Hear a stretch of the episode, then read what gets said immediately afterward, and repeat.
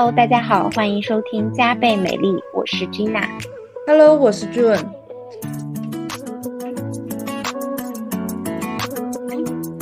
这两年在美妆护肤圈最火的物种当属家用美容仪。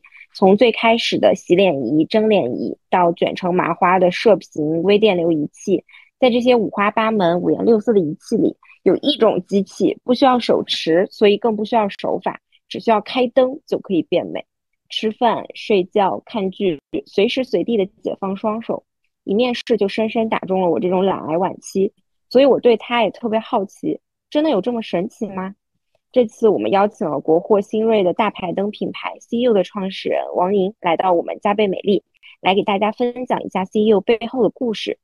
相信每个对变美感兴趣的朋友都像我一样，曾经或者正在有这样的疑问：美容仪到底是不是智商税？我们应该怎么去选择一款适合自己的美容仪？希望这期节目能让大家更好的去认识到，也更好的了解大牌灯，了解 CU。那我跟王总这边其实也聊过几次了哈，抛过抛开投资人的身份，每次聊天我其实都觉得王总他对于用户和品牌的认知是非常深刻的，也有很多独到的见解。所以能不能请王总也简单介绍一下自己过往的经历？那是当时是怎么开始做 CU 的这个品牌？那我就随便说一下我们开始的想法吧。呃。其实非常简单，一个逻辑就是首先基于基于我们这个国内经济发展的良好的情况，那我们也发现这个女性的消费者从呃开始百元级的护肤品，逐渐向几百元、上千元的护肤品升级，呃，然后呢，我们发现开始有一些国外比较火爆的这个美容仪品牌开始进入到中国，并且被中国的消费者所接受，那我们觉得可能护肤。加上一个美容仪器叠加使用，就成为了一个未来的趋势。这也是我们开始去做美容仪这种这种产品的一个基本的逻辑吧。明白。但是就是王总，其实就是作为一个就是钢铁直男啊，就是打引号钢铁直男。然后其实我知道你之前也是在这个传统的行业里面，而且是做 to B 的业务。那当时创业其实会选择一个。首先是 to B 转向 to C 嘛，然后又是一个传统业务，可能转到一个就是跟就是年轻小女孩比较搭嘎的这种美容仪变美的这种赛道。然后，而且其实还有一个不一样，就大家那个时候其实都在卷射频，然后卷微电流，然后卷这种比较比较这个成熟的这种技术啊。然后当时选择大排灯这个赛道，就这几个原因，能跟大家分享一下吗？呃，首先。你说我是钢铁直男，我这个不太认可啊。啊，我其实是有审美的直男是吧？嗯，对，既不钢铁也不算直男，为什么呢？呃，为什么呢？是因为其实呃，你看我做美容仪的时候，呃，你也说到我之前是做 to B 的，其实做 to B 我是也是跟做光相关的这种业务。那 to B 和 to C 的话，呃，我稍后再说我对它不同的理解。那我做 to B 的时候，其实。我经常去国外嘛，那么有全球的项目。我为什么我说我说我不是钢铁直男嘛？至少那个所有的化妆品品牌我都是熟悉的。为什么？因为呃，原来我每次出国的时候都要给很多女性朋友，包括自己家人带很多化妆品。嗯。我我记得有一次在明洞的时候，嗯，对我在我在明洞的时候，然后有一个品牌的小姐姐说，呃，我很少见一个男士这么多来我们的店里边带这么多东西回去。所以起码是对女性的市场是有一个基础了解的，啊，嗯，然后通过代购呢，又非常明确的了解国内其实比较好的这种消费人群，他需要的是什么？因为呃，最早代购是真正能反映出中国较好收入的这些人群的消费逻辑的，嗯，没错，尤其是在七八年前、十年前，国内外这种差价还比较大的情况下。那大家更愿意花钱去国外购买同样的产品，啊，但是会便宜一些，啊，不管便宜多少，这反映了一个消费升级的一个欲望，对吧？我们原来用大宝，后来用一百多块钱的 Olay，然后再用啊几百块的兰蔻到上千的兰蔻啊，几千的赫莲娜，呃，说明消费一直在持续升级的。那美容仪也是最终，其实我最后一年，呃，我记得去日本的时候带了大量的美容仪回来。所以这也让我看到了市场机会，所以我这是否定钢铁直男本身。如果是钢铁直男，估计不会带这么多化妆品，对吧？对。然后第二第二点的话，说 to B 转到 to C，那为什么会选大排灯呢？首先做 to B 我都说了，我们是做光类的产品。那呃，大排灯对于我们来说理解起来更容易，就我们很容易把这款产品做好。就是消费市场跟 to B 也好，to C 也好，它其实有个基本逻辑，我我认为是一样的，就是你在一个商业领域中，你价格、质量、服务三点，你至少要满足其中的一点或两点，你才能在竞争中获胜。如果一点都满足不了的话，呃，基本上你在商业竞争中其实是不具备任何优势的。那呃，产品的角度来讲，我已经说了，我们是做光起起家的，就是我自己也做了十几年的光。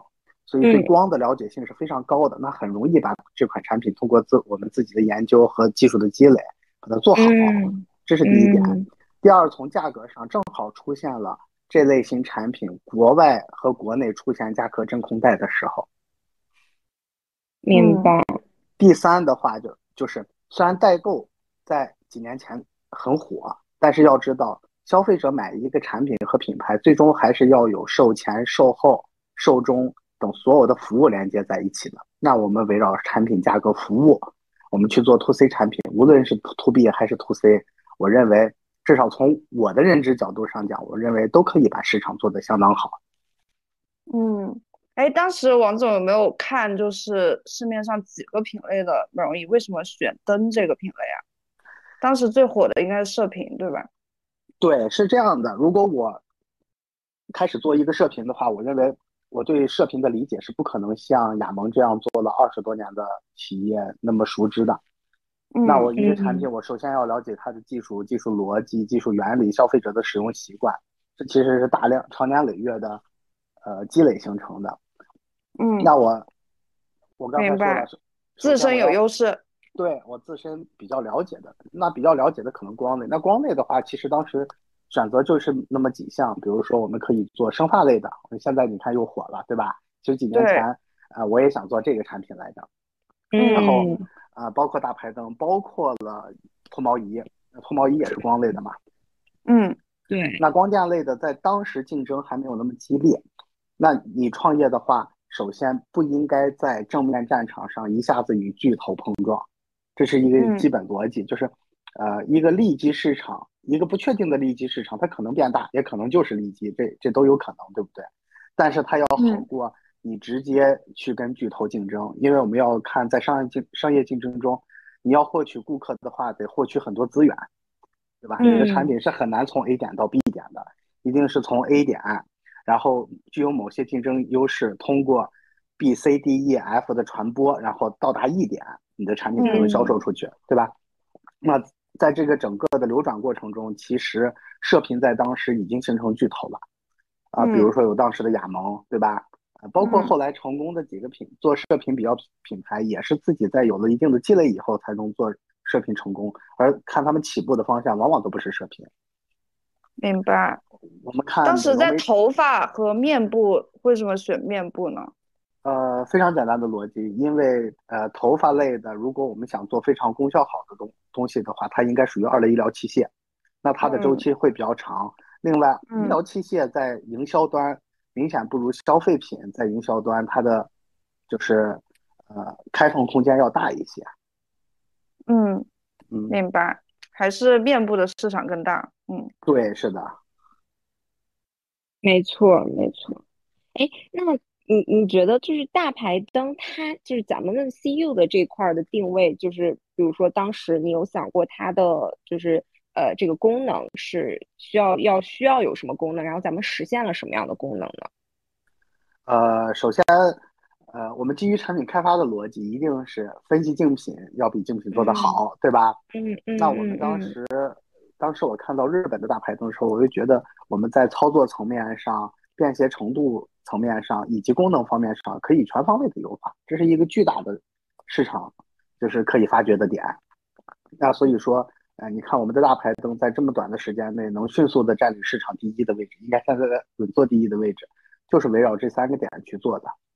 啊，第二个的话就是价格，那确实我们分析过以后，我们认为在，呃，我们其实也做了很长时间的这种锚定的实验，然后我们认为可能三千左右这个价位段，其实是国内美容仪市场最易接受的高端美容仪市场。那后来其实很多国产品牌都跟着我们这个价格段走，也证明了我们当时这个锚定试验其实是正确的。嗯。哎，所以咱们现在大排灯的这个原理是什么样子？我要问出这个疑问，它到底就是不是智商税呢？就是然后能达到什么样的效果呢？呃，我们大排灯的天猫的退货率，七天无理由退货率不足百分之三，可见这款产品其实功效是非常好的。否则消费者的话会大量选择七天无理无无理由退货。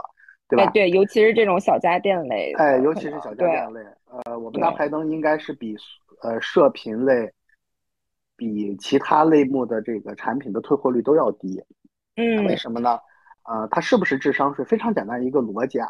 嗯嗯。就是呃，我们说为什么照照光就能变美或者皮肤就能变好这个问题，很简单，你照紫外线，皮肤会不会变黑？嗯。会，那肯定会，对，嗯。那好，那从这一点上，基于这一点逻辑，我们是要是不是要排除人类如果想皮肤变好，就先把紫外线得排除，嗯，对吧？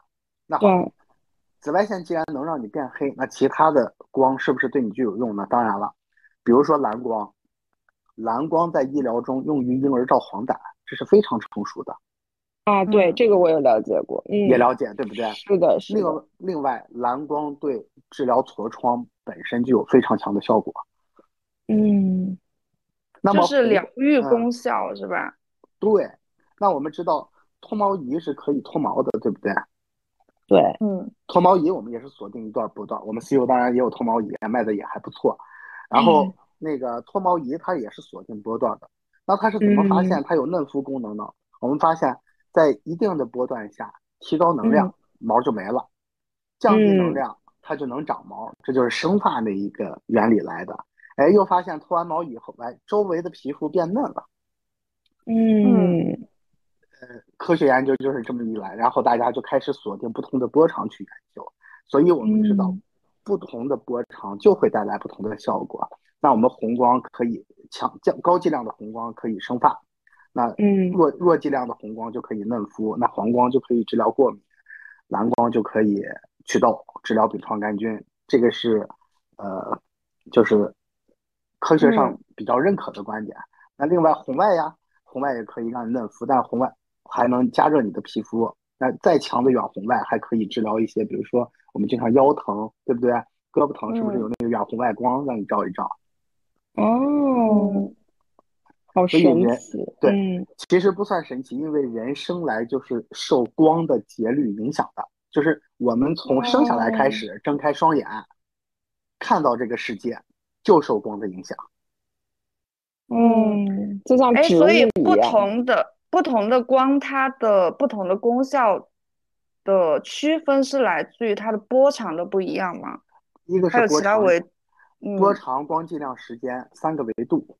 嗯嗯，当然还有均匀性，呃，我们一款产品都是围绕这几个维度去做的，啊，另外还有一个非常好理解的，就比如说蓝光，我举个例子吧，因为我是做光学的嘛，呃，你有没有发现你家里边装的灯光如果特别暖的话，你就会犯困？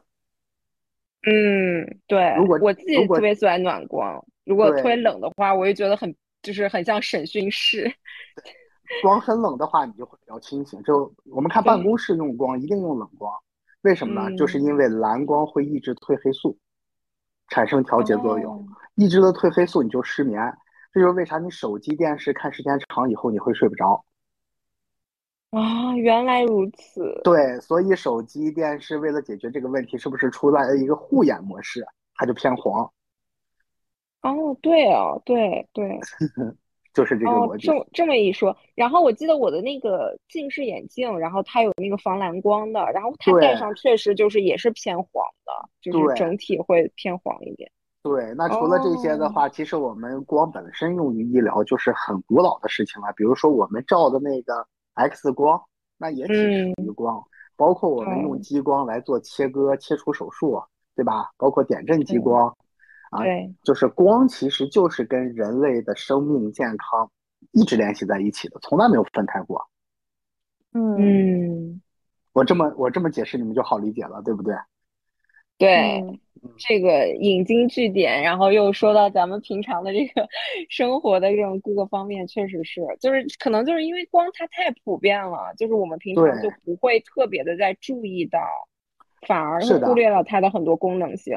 对，这就是为什么你看二十年前我们家里边用灯具全是大白光，对不对？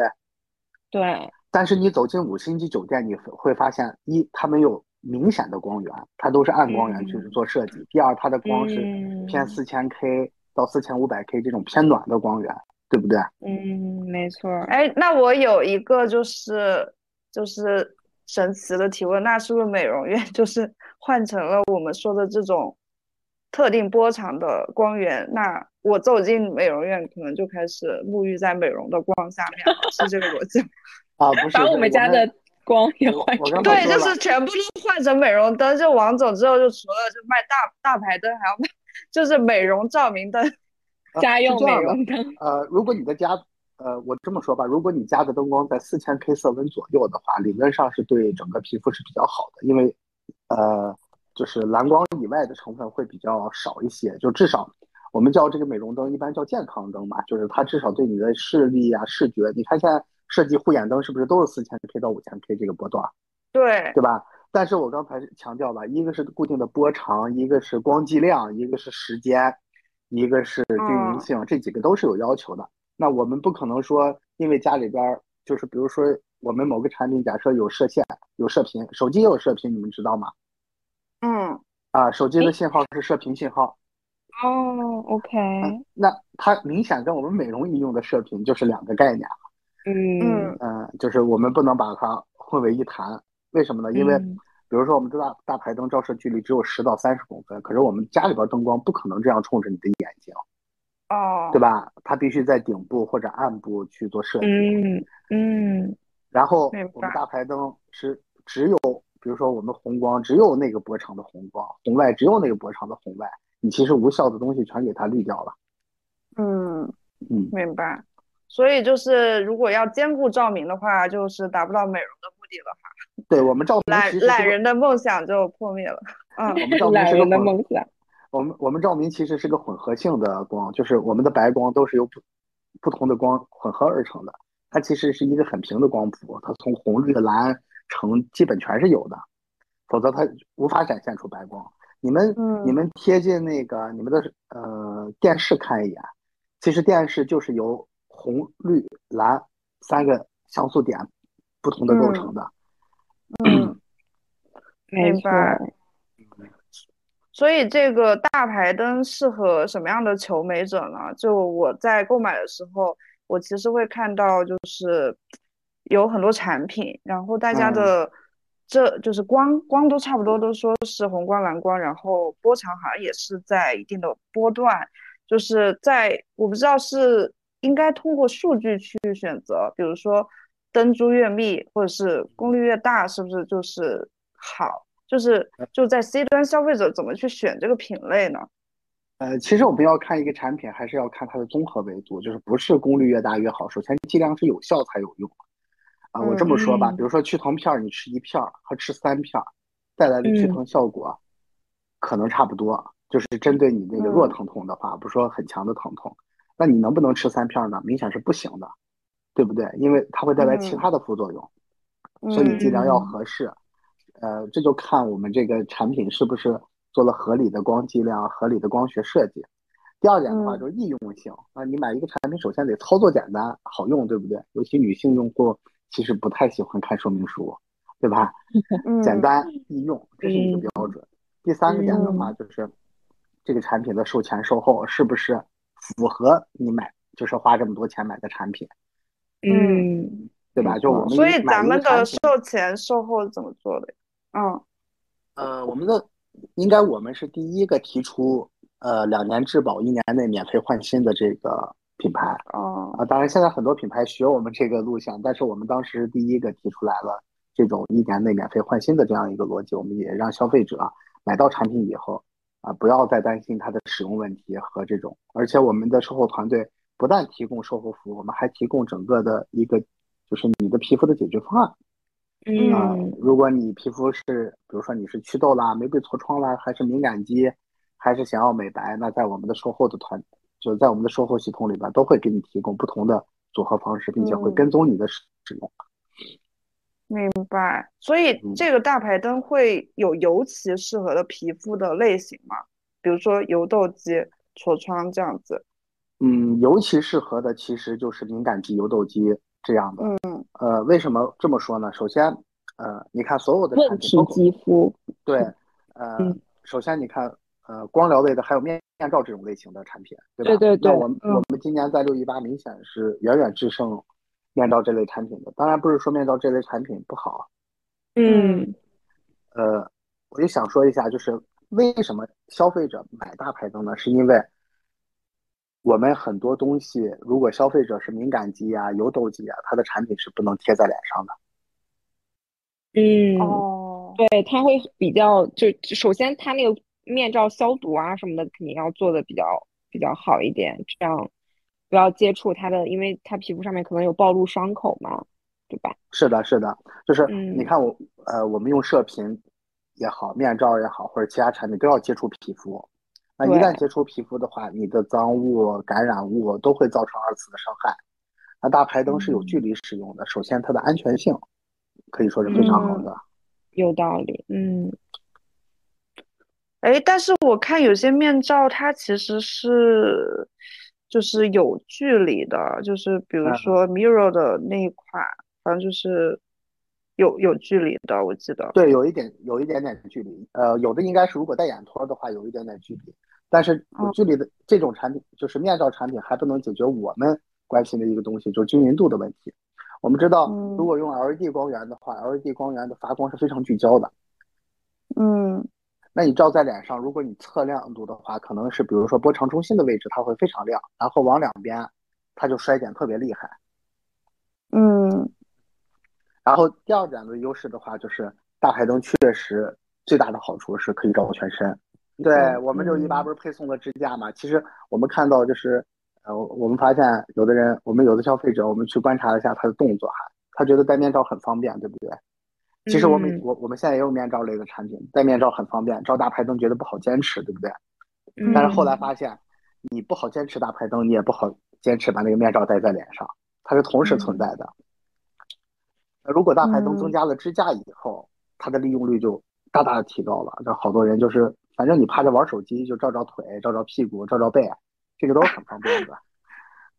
这是 Tina、Gina 最喜欢的晒背，以后就用这个灯来晒吧。没有，没有最喜，因为我们在第一期的时候，我说我最近的小红书疯狂被推送那个三伏天晒背，就是很多人去去去太去那个阳台上面，就是用那个。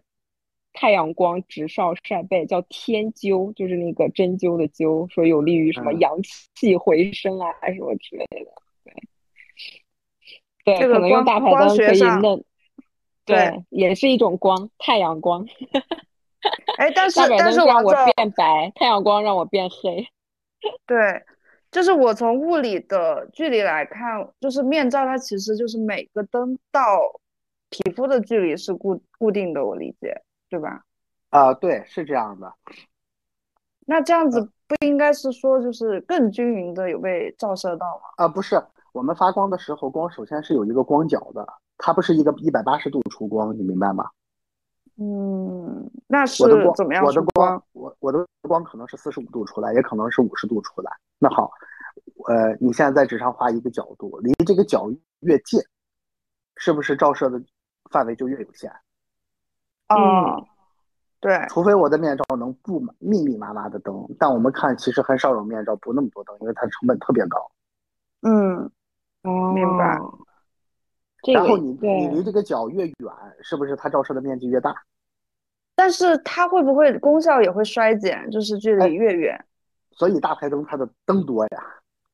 嗯，就是面罩没办法做到大排灯这么多个灯珠，是吧？呃，做到这么多灯珠的话，它要比大排灯做到更多的灯珠才能保证均匀性。嗯，现在咱们的这个产品的灯珠有多少个？呃，我们大排灯的灯珠有三百一十二个吧。哦，明白。当时为什么就是选了这么一个数字呢？为什么不是，对吧？三三百三百一十二，或者是或者二百八，对吧？四百四百一，为什么是三百一十二这个数啊？因为在这个面积下，我们要做光路设计，我们还要做反光反光杯的设计，我们还要模拟光路。这个设计下来，这么排布是比较合理的。然后它大概是等值数对。嗯，明白。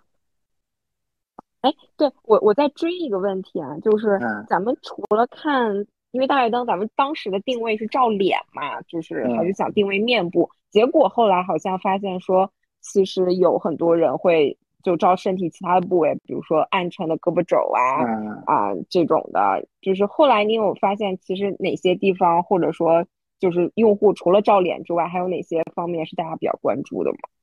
嗯，比如说我们的后背。很多敏感肌的人后背会起油痘啊，痘痘，嗯，对，呃，然后就是你的小腿啊、四肢啊，你你夏天去海边的时候，其实容易晒黑，影响快速恢复，这也是一个非常大的需求。呃，当然我们还有的用户说的比较神奇，就是腰突，然后照完可以下地走路了。当然，我觉得这个比较玄妙一点哈，但确实。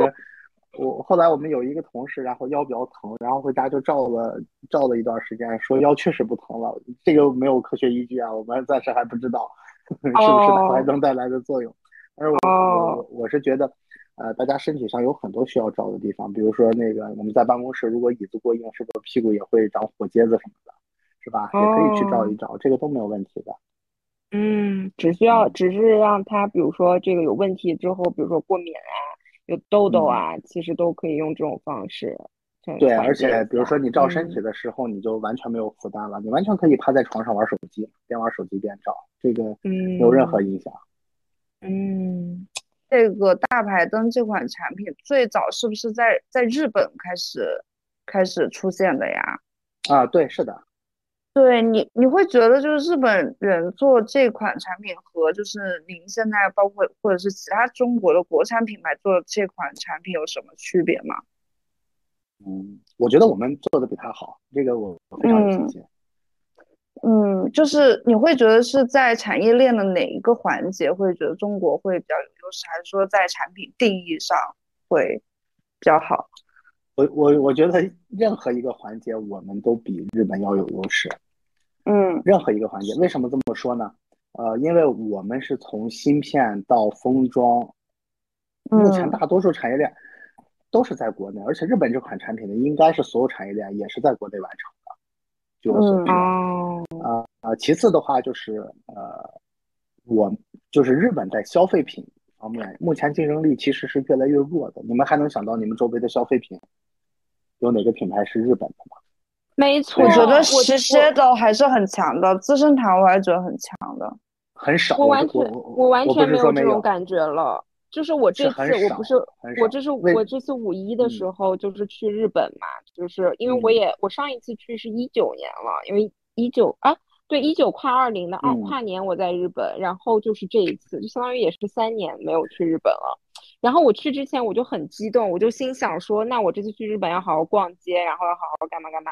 结果我其实都没有买什么东西回来。对，就是我进到他的药妆店，然后就就以前我记得我会很兴奋，然后就会是大买特买那种。然后这次真的就是看到每一个就觉得没有没有那种兴奋感，就是我觉得可能咱们国货就是已经。做的真是挺不错了，不管是在定义上面，还是包装啊，还是效果，就就最起码在美妆和护肤这个角度，我我自己这次去日本其实是没有任何的兴奋兴奋点了。是的，呃，他刚有刚才说到资生堂，对不对？你看资生堂这样的产品和我们这个美容仪是完全不一样的，为什么呢？嗯，知道雅萌在中国做的非常好，不是因为雅萌本部做的非常好，是因为中国它在中国有一个非常好的经销商。对，他代理商很牛，甚至甚至他的开发都是由代理商这两年完成的。那为什么会出现这个情况？我说差异在哪？你资生堂的所有产品也好，或者 SK two 也好，这些产品它常年是不更新的，嗯，就是化妆水、香水这种东西更新是非常慢的，甚至不更新，最好别更新，更新了可能会出现新的问题，对不对？但电器类的产品，国内的市场的特点是要快跑、小步迭代，就是消费者的喜好偏差发生的非常快。嗯，而日本的产品更新一次可能需要三到四年。嗯，我们的产品可能每几个月、几个月就要做一次迭代和更新。他们可能太佛系了，没有美业没有国内这么卷，是吧？呃，它其实不是佛系的问题，是日本的管理的问题。哎，我们知道日本其实大家知道，经济管理在日本发展非常良好的，而且日本的企业是层级化非常分明的。啊，嗯，而中国的公司其实现在有点像美国的公司，更提倡创新和相对的平等性。你说相绝对平等是不存在的，但是还是具有一定的相对平等性，尤其是。呃，以互联网出身的，或者说比较现代年轻人比较多的这样的公司，对吧？嗯，这这决定了一个什么概念呢？因为你别忘了，我是做 to B 出身的，我是要卖给很多光学组件去日本的。那日本的汽车厂、汽车厂商明显在国内的市场现在竞争不适应。为什么呢？因为他要做一个更新的组件，需要一层一层一层细节一点一点一点抠。嗯，很长的周期才能完成它，呃，这也导致了日本的产品质量确实好，但是有个问题就带来了，消费者买很多产品不指望它用十年，消消费者喜欢用最新的产品。嗯嗯，电气化产电气化产品是有这个特点的，就是说我的雅萌特别好，你愿意买十年前的雅萌吗？嗯，你不愿意，它国内市场更新的非常快，几乎一年一更新。哦。是因为毕竟帮他在做国内市场嘛，嗯，明白。所以不同的市场环境，应该是每到到一个大促就会更新吧？哎，对对对对，就是不同的市场环境决定了，其实日本的电器产品在国内目前很难生存，很难生存。嗯，你看我们用的电子产品还有日本的吗？几乎很少吧，不能说没有，很少很少。嗯，确实。很多仪器层出不穷，那在这么卷的市场里，新又是怎么做的呢？我非常简单的逻辑：一，我们的销售命运绝对不会掌握在任何一家主播的主播的手中，我们百分之五六十的销量还是主要靠自己的平销。就是说，今天没有主播，没有经销商，我还能顽强的活下去，并且活得很好，这是第一点。嗯，对。第二，第二点的话，就是如果不围绕产品。品牌服务三点去建立，那主播带来的非常短期，而且对品牌没有任何的帮助，就是你的品牌建立是没有效的。嗯嗯，所以我们是一渠道尽量掌握在自己手里，二是要建立有价值的品牌，而不是说短期的带货。所以我们近三年以来没有给销售团队做任何的销售指标。啊？那销售团队应该背什么样的指标？种草指标吗？呃。我我我们销售团队，呃，怎么说呢？我会让背 ROI 指标，呃，也不背 ROI 指标。好，那那就是 我们的销售团队就一个指标，非常简单，每年不要亏钱就好了。哦，结果，哎，我要说出一个数字，shock 一下大家，王总的这个 CEO 的这个大排灯三年销售额翻了十五倍。嗯，就对，就是我每次跟王总聊，就是我特别羡慕他的这个团队啊，就是我知道这个团队也特别的精简，而且他整个团队都是在固安，就是离北京比较近的一个，算哎是地级市吗？就是固安是河北，是个县，廊坊是个县，对对，就是在一个小地方，然后你可能就很多人可能都没有听过那个地方啊，然后一个很精简的团队。但是每个人都是，就是高人，不知道怎么描述啊，就是整个整个团队肯定都是向心力非常强。然后带着这个品牌，然后一起的，就是走到大家的眼前。然后今年六幺八也是上了李佳琦的直播间嘛。然后很多其实消费品牌都会把上李佳琦直播直播间当做一个产品力认可的证明，因为我知道就是佳琦其实他们选品团队其实还是蛮蛮严格的，并不是说你给钱就能上。对，所以就是还是还是新柚肯定还是做对了很很多事情啊。我觉得一方面我自己觉得，一方面选择就我们之前也说过，选择比努力重要。就最开始的时候选择了一个高速成长的赛道，就是美容仪品类，它整个大的品类肯定都是在高速成长的。那当然，这背后可能有您自己刚刚说的这个洞见啊，就是大家是消费升级，然后对标国外啊等等，这个国内的是一个空缺市场啊这些洞见。另外一个，我觉得就是这个产品本身，就对我自己来说啊，我自己是认可它优于手持类的，比如说射频啊，还有微电流啊这种仪器的，因为我本身就是一个就是大懒人。就是我知道，就是设就是家用的美容仪，它的功率一定是低于就是咱们在美容院或医美机构去做的这种仪器的嘛。那之所以它低，所以你要保证它的频率足够高。所以很多的美容仪就是可能都是要需要每天去使用，比如说每天使用十分钟，每天使用十五分钟。我看很多的博主就是他们在推美容仪的时候，就会比如说有些手持类的美容仪，他们做测评就是说我们来挑战。三十天连续用某某美容仪，我的皮肤会发生什么状态？然后我一听到这个什么三十天连续，我就眼前一黑。我心想说，这这对我来说就绝对是不可能坚持的一件事情。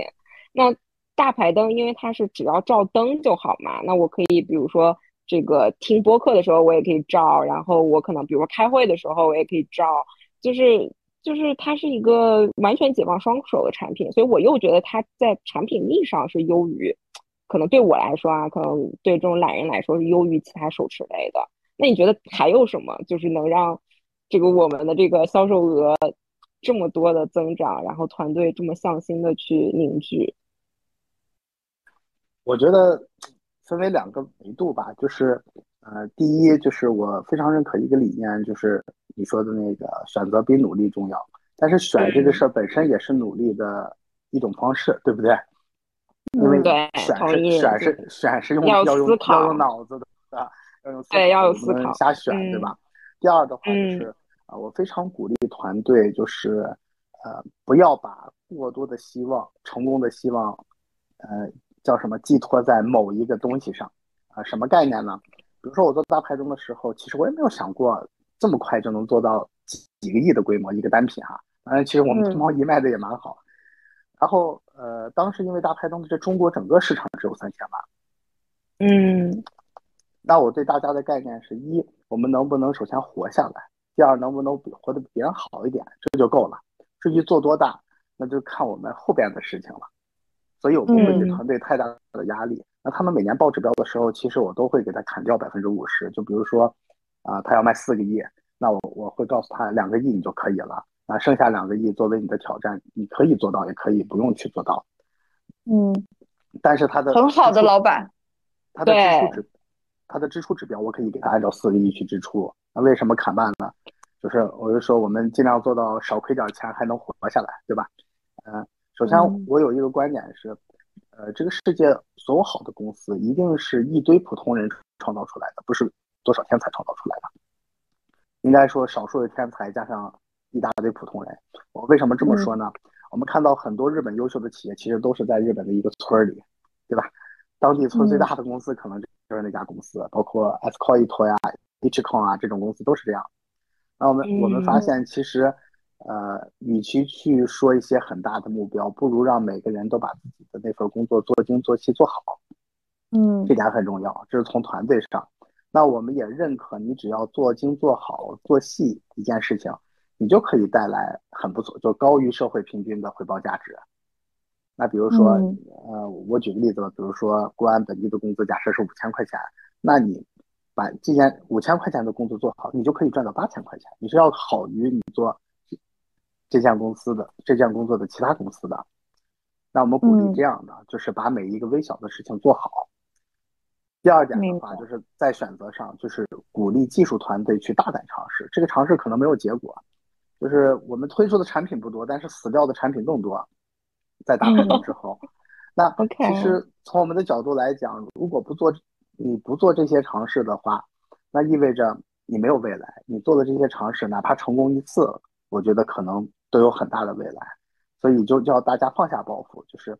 呃，要勇于面对时代，就是这种选择的意味着，就是假设我 A 没选对，那我勇于面对它，我快速的放弃它，那我重新选 B。那我觉得人生本来就是不停的选择放弃、选择放弃、放弃的。明白。哎，所以王总，就是咱们在近三或者是五年，就是咱们在渠道的选择上，你觉得有哪些关键的，就是决策是做对的吗？渠道，对，其实我们的渠道构成非常简单，我们只有淘宝、抖音和京东。嗯，我们没有什么选择渠道。当时我们说，如果一个渠道都卖不出去的话，你还指望很多渠道都帮你卖出去？我们我们还有一个价值观，我觉得我们做团队都比较认可，就是我们做 to C。那我们做 to C，其实就是我们每个人工作、做事、做人的一种向外的展现。啊，为什么这么说呢？我们我们我们的团队就是我我在一起做的时候，我就给他们讲，其实这个世界是复杂的，但是又是特别单纯的。为什么呢？复杂的在于你觉得需要，呃，这个世界需要关系，需要资源，需要什么什么，巴拉巴拉，可能世俗认为的一堆一大堆东西，对吧？我也告诉他们，我们做 to C 本身就应该简单的。我们的工作简单，就是因为我们把工作做好了，消费者主就会投票来给你。所以去年，呃，今年六一八之前，然后天猫的人见了我还说呢，你们三年以来都没有来天猫报道过一次。嗯，然后说明天猫确实不太重要哈。你们就做到头部了，当然天猫很重要。啊，然后我们就跟天猫说，我们说我们只想安心做好自己的事儿。说明天猫的小二不是很重要。对对对。对对，天猫小二对我们表示强烈不满。然后那个，我我我就想说，呃，我们做 to C 其实非常简单，你的产品做出来了，并且被消费者知道了，消费者愿意用兜里边的人民币投你的产品的票，它的逻辑就这么简单，你不需要去为其他复杂的事情去操心。就是呃，你的产品做的不好，你认识谁都卖不出去。你的产品做的足够好，营销做的足够好，你谁都不认识，消费者都会为你买单。就是我消费者，我买，比如说你买一瓶香水，你不可能因为认识香水店的老板就买这瓶香水，对吧？你的决策其实非常简单，这个品牌、这个香味儿、这个调性以及它的消费的层次是我需要的，那我就买了。你的决策就是围绕这一点，那我们只要围绕消费者去工作就好了。所以我们整个团队也是把这种社会的。复杂性让它变简单，嗯，非常有哲学了啊！咱们这一款产品就是卖到现在，中间有更新迭代过多少次呀？呃，我们小版本迭代过二十多版吧。嗯，明白。我举个例子，嗯，我们最大的一次变更其实是增加了一个叫自由组合模式，就是因为我们的消费者不停的告诉我们。嗯，照完一个模式再选择一个模式有点麻烦，能不能一次选好，我们就直接睡觉了。后来我们就把这个直接就迭代上去了，因为你有足够的基础用户以后，你很多产品的升级就会自然而然的产生。嗯，所以是软件可以，就是更新软件，硬件就会跟着同步，对吧？硬件我们也更新过。明白。有没有美黑光啊？有啊，紫外。现在就是夏夏天就是。晒的非常你就去晒背啊，你就去晒背就好了。手上晒的黢黑，背上就是一片白花花的。买买买个紫外灯，买个紫外灯，你一照它就黑了。我看一看紫外灯，紫外灯哦，因为现在也蛮多那种专门的美黑店，他们就是就是紫外，就是紫外，紫外就是。虽然大家都喜欢美白，但是紫外也有紫外的好处。你比如说，呃。从医疗健康的角度来讲，比如说我的腰带就可以做成紫外，为什么呢？你年纪大了以后，你肯定会钙流失，对不对？紫外除了让你变，除了让你变黑，这当然这是中国人觉得不好，可能白人喜欢晒黑嘛，对吧？对，白人可以白人是太白了，他需要他需要古铜色。对，那个黄种人因为他的皮肤偏黄，所以他希望变白嘛。除了变黑以外，它还有补钙的作用啊。那明白。所以紫外，比如说我紫外做成护膝，做成腰带，它也可以。变成一种对人类健康非常有益的产品。紫外啊，就是变成紫呃护带紫外灯的护膝和带紫外灯的腰带这种。对对对对对对。哎，那哎那也还挺好的，这又报到养生的这个这个领域了。对，他可能就不需要卖给美容的人士了，他卖给这个老年人，对不对？他是另一个市场了。嗯。哦。哦，那这个啊，我好想要美黑灯啊！我搜了一下，都没有美黑灯这种产品。啊，为什么呢？因为我在我们亚洲人的概念里边，白还是更好看一些嘛。美黑太小众了。对对对，太太小众。细我我们开发一个产品，不能说光自己需要，我们还要看整个市场，对吧？就是嗯如果如果美黑产嗯品有需要的话，可能美黑产品卖四万到五万更合适，才能赚钱。它不是不关乎成本是多少，它关乎在于能卖多少，对不对？嗯，对嗯，明白。对，哎，对，王总刚刚其实也说了，咱们当时的就是一个就是销售团队的这么一个一个呃，就是管理上面的一些心得啊。然后，但是我嗯知道今年不是刚刚也提到也上了李佳琦了嘛，嗯然后因为可能之前比较保守，我不知道是不是咱们主动的选择，还是说是策略的，就比较保守。然后当时是卖一下就卖脱销了。然后嗯当时这个脱销之后，这个心态上面您有什么样的变化吗？团队心态上面会有什么样的变化？嗯，其实你要说不激动，那是不可能的，对吧？但是那个只过只过了大概一天吧，为什么呢？呃，我们做李佳琦其实是从去年就开始联系，因为呃，因为我们团队的这个营销的负责人，他本身也是李佳琦的粉丝。那他说嗯我想做李佳琦，我说你是李佳琦的粉丝，你当然就应该去做。这个人生最幸福的事儿，不就是应该你喜欢谁就把他弄到门口来嘛，对吧？嗯嗯，我说我说你就去做就好了。呃，那我们跟李佳琦也是，呃，从今年沟通。其实我们敲定的时候，我们五月二十六号直播，我们五月二十号左右才敲定的。嗯，为什么这么晚哦，很紧就是因为，嗯，其实你看我们给李佳琦放的价格也是很少很少的，对吧？对，嗯、不对，这个 CEO 也是一个第一个上李佳琦之后被黄牛抢了一些，然后加价，对，看到呃闲鱼上有些黄牛在加价卖，对，然后我们那个我们给李佳琦的折扣也不算多吧，但已经是全网最好的机制了。对，呃呃，首先是大家既然是李佳琦的粉丝，那去做去尝试，这个完全没有问题。就这个东西就很感性，你愿意做就李佳琦也愿意的话，那我们就去做这件事。当然前提是，呃，能最后就是促成嘛，就是是我们觉得这个价格也可以，李佳琦也觉得可以。啊，最后幸运的是促成了。